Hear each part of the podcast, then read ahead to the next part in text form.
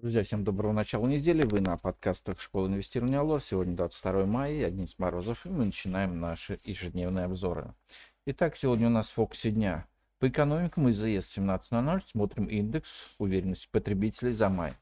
По компаниям Совет директоров Нижнекамск нефтехим рассмотрит вопросы о дивидендах за предыдущий год.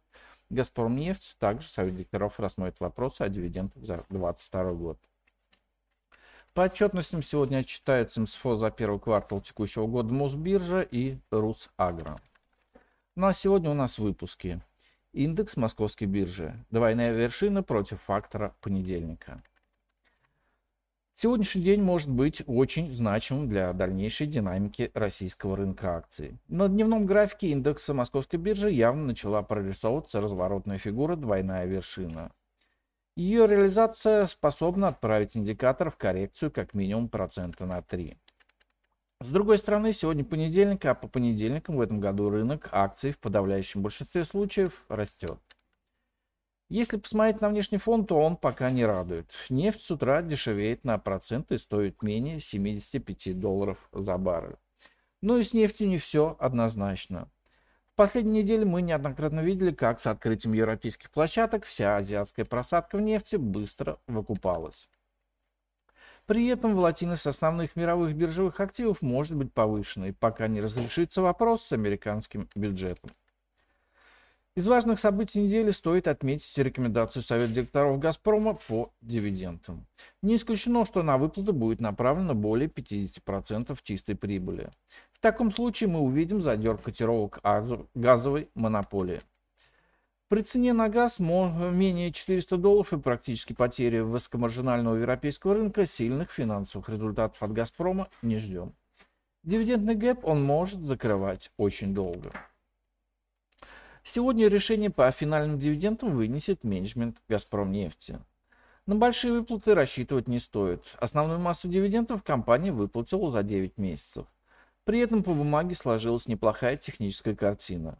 В начале мая она сняла техническую перекупленность и вернулась в восходящий тренд от конца февраля прошлого года. Акция э, близка к историческому максимуму.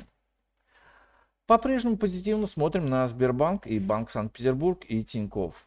Последний может расти опережающими темпами. Яндекс прибавил в пятницу почти 10% на информации, что 51% компаний хотят приобрести Потанин с Олег Первым.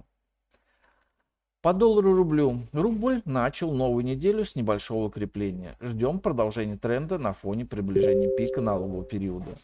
Ближайшая поддержка по паре доллар-рубль расположена в районе 76-60.